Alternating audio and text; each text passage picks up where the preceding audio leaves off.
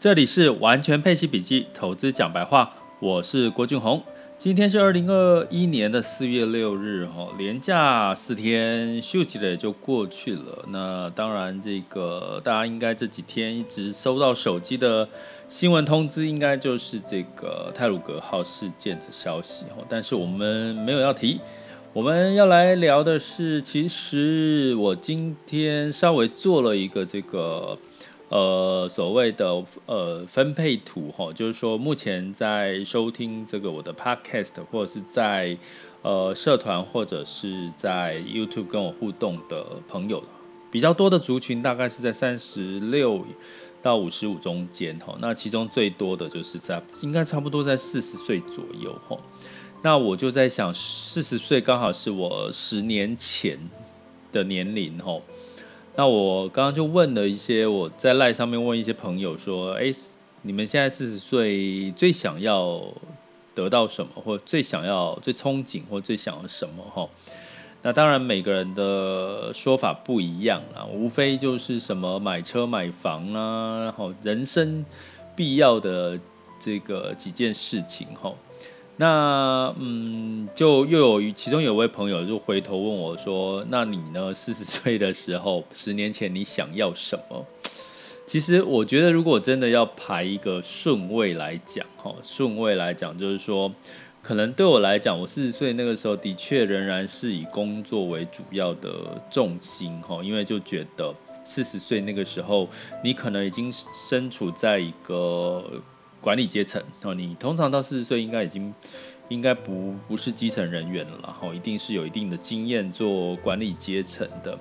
那管理阶层呢，你会发现，我记得我我我我回想我四十岁的时候，印象最深的就是我在管理阶层，我要一直一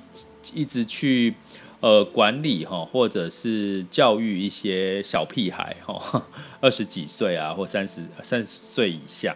各位不要骂我哈，二十几岁、三十岁，其实我们这只是一个一个称呼。我常常说小屁孩，因为年纪有差嘛，哈，四十岁、五十岁，只是一个称呼哈。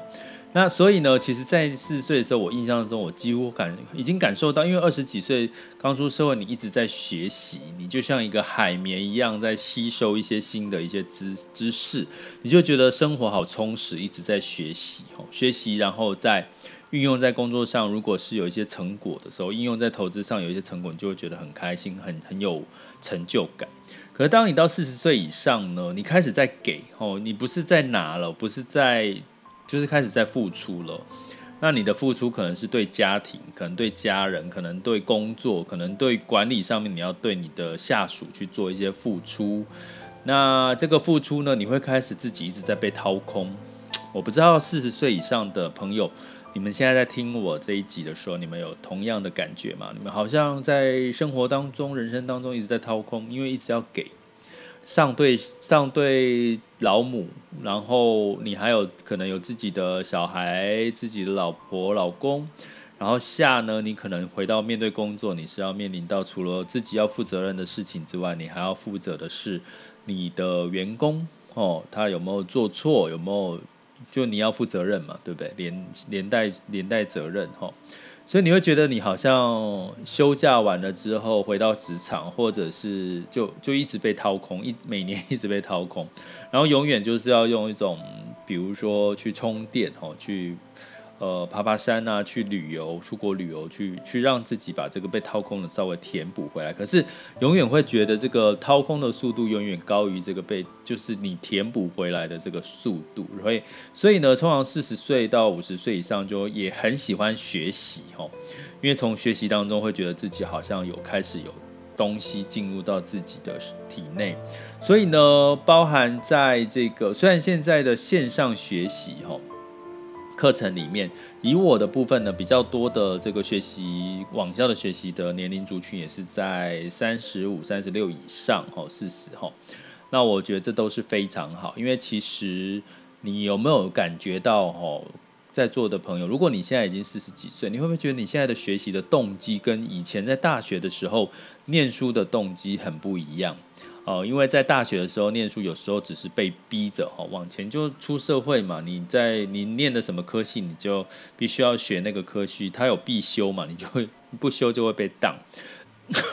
抱歉，它是一个比较被动的一个状况。可到四十几岁，你的学习可能是为了自己想要些什么而学习哈。哦，学投资理财是为了自己想要自己的财富成长的更快，或者是可以更稳。那学习去做管理的技巧，可能是你觉得你的管理技巧不够。学习两性沟通、人际关系，可能你会觉得到四十几岁，你好像从以前就是都是人家教你什么，你好像开始四十几岁想要做自己了。想要做自己，所以你就想要去学习怎么做自己，哦，怎么去把自己的潜力、潜在的内在发挥出来，哦，所以开始探索自己心理层面的事情。我记得我四十岁的时候，其实是有这样的一个转捩点，哦，那我也很开心。我现在的收听的族群很多，也是在三十六以上的这个族群，哦，那我希望可以多一些机会，可以跟你们互动跟对话。因为在这个时候，我们最需要的是探索的是这个自己内心的部分。那这个对投资上面有没有好处？当然是有的哈。有什么好处呢？基本上呢，当你越了解自己哈，我们常从投资跟运动，我常常说是同样一件事。当你越了解自己，比如说我们过去早期运动，年轻的时候小鲜肉的时候，你运动是想要让体态好看，变帅气。然后就可以脱衣服，就是炫耀给所有的人看，拍照，对不对？可是当你到四十岁的时候，你运动，你开始是透过运动去了解自己的身体哦。比如说我，呃，常年下来跟着小黄老师，小黄老师有在收听我的 podcast 哦。呃，就是学习怎么样去了解、理解自己的身体，比如说自己的核心。其实这中间其实改善了我身体很多的一些嗯不舒服的一些地方，吼，让我更了解自己了。比如说，我怎知道其实怎么样的呃身体的姿势，居然让我的肚子跟这个呃就是那个腰后肉，吼，我自己之前健身最。最最受不了就是那个腰后肉吼，有腰后肉居然用一个身体的一个姿势的调整，它腰后肉就马上瞬间缩小了好几公分吼。所以呢，其实我后来发现，其实运动并不是说你要用很强度越高强度的动运动，你才会有得到你要的效果，或者是体态的一个标准。同样的。投资也是一样，投资并不是说你要高强度，比如说你就一定要投资股票，一定要投资期货，哦，甚至是投资更多的数位货币，你才能够得到你要的这个爆发性的这个财富成长。其实并不是哈，当你了解自己的现在想要的是什么的状态的时候，比如说，其实到四十几岁，你很多东西只求稳，只求你可以从里面得到很多有价值的一些学习的时候。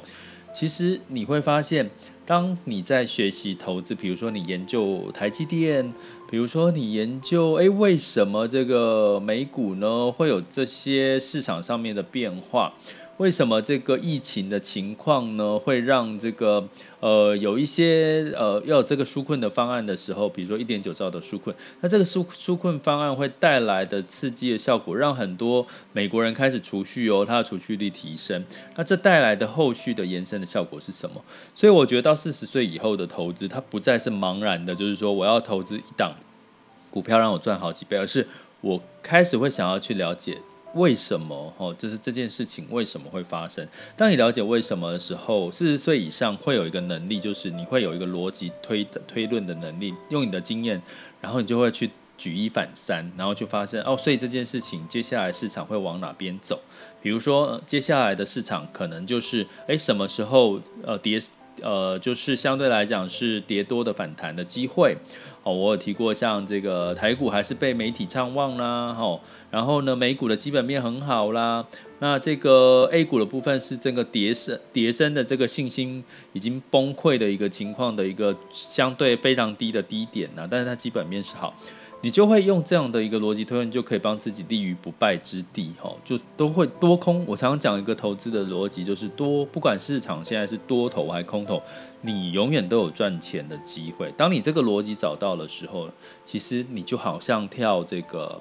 恰恰一样，一进一退，蹦恰恰蹦，哎，恰恰是这样吗？蹦恰恰蹦恰恰，你就会觉得你的人生是游刃有余的。这是我在四十岁以后一直到现在的一个体验哈。我想，我今天其实有点是在对三十六岁以上、四十岁以上的朋友在做对话哈。其实，如果你有同样的感触，可不可以留个言给我，让我知道一下？那现在是四月的廉价的一开始嘛，好，那我已经跟各位提到，整体的基本面呢，财报很重要。那其实整体的美美国哦台股哦各方面的其实基本面都是好的一个情况哈，所以普遍在市场上面应该在这周应该都还是有一些不错的表现哈。那所以今天就是很轻松的跟各位先聊一聊这个四十岁的一个。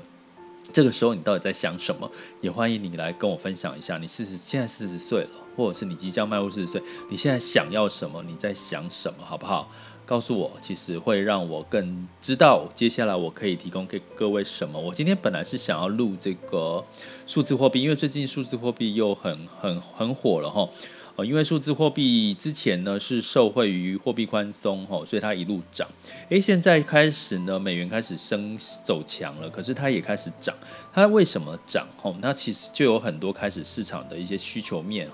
开始在做一些活络。我希望慢慢可以跟各位去谈更深入一点这些事情，让大家其实我觉得到四十岁哦，我觉得四十岁最大的一个。之后最大的问题就是，我们已开已经开始有很多的经验，所以我们开始给东西了。所以，我们因为我们自己的立场已经不像之前是像海绵一样在吸收，所以我们很容易就是在海绵吸收的时候，我们很容易听得进去别人说什么。可是，当我们从四十岁以后开始有了自己的标准，有自己的道德观念，有自己的开始成为一个管理阶层，就是上对下的管理阶层，你开始听不进去别人在讲什么。那我只能说，其实就算我们到这个年纪，一样还。是要活到老学到老，我觉得数字货币也是我们投资这个领域里面呢不可以或缺的。我们在四月份会多聊一些数字货币，包含这个目前已经可以投资相关的数字货币的概念的 ETF 哦，都会在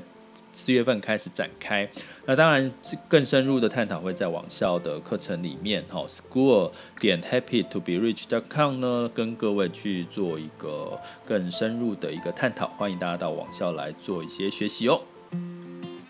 接下来进入到二零二一年四月六日的全球市场盘势轻松聊。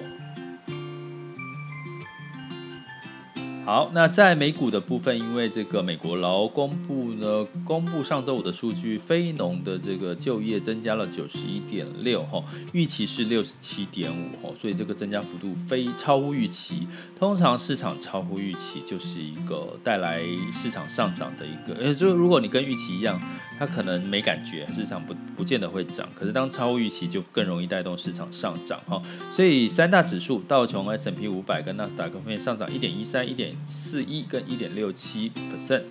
欧股呢复活节休市哈，那在雅股的部分呢也是清明节休市哈，只有日日经指数是上涨零点七九，不过呢现在四月六日已经是这个收假的第一天哈，我们来看一下市场呢，呃目前呃时间是十二点十五分哈。台积电填息，台股喷发哈，那当然这个填息是大家呃来到六百一十元后上涨八点哈，八块钱。呃，台湾加权指数上涨一百六十一点二七，来到一一万六千七百三十二哈。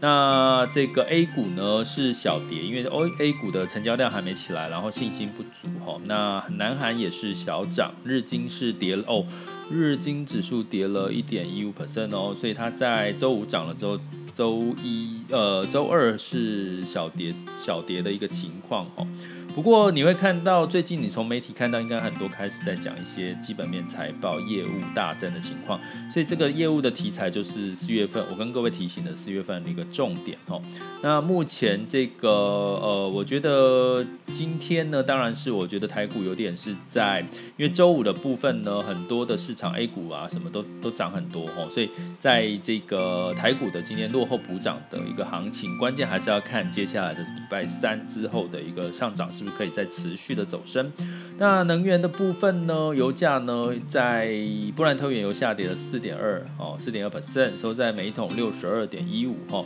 那当然是这个 OPEC 有说可能会逐步增产，然后那当然再加上。美元指数的一个可能稍稍稍走强的情况下，所以能源其实维持在六十二，所以在这也好，就是它会舒缓到通膨的压力，所以你会看到什么？十年期美债殖利率其实是哦稍微回落到一点六多了哈，不再突破到一点七多了。那金价呢也是在变化不大，来到一千七百二十八点八美元哈。那就是因为整体的经济复苏，美金价的这个避险的功能也就比较没有这个重要了。那相对来讲，人民币也兑换美元稍稍的稍微贬哦。那这个美元兑换台币也是在二十八点六哈。所以基本上呢，目前大概汇率的变动不会有太大，除非有什么新的消息。不过呢，整体其实在本周的行情。有没有先做多或或者多头行情？我觉得也是对于四月份一个很重要的一个开端的走向的一个很重要的一个看法的一个关键哦。这里是完全配齐笔记投资讲白话，我是郭俊宏，关注并订阅我，陪你一起投资理财。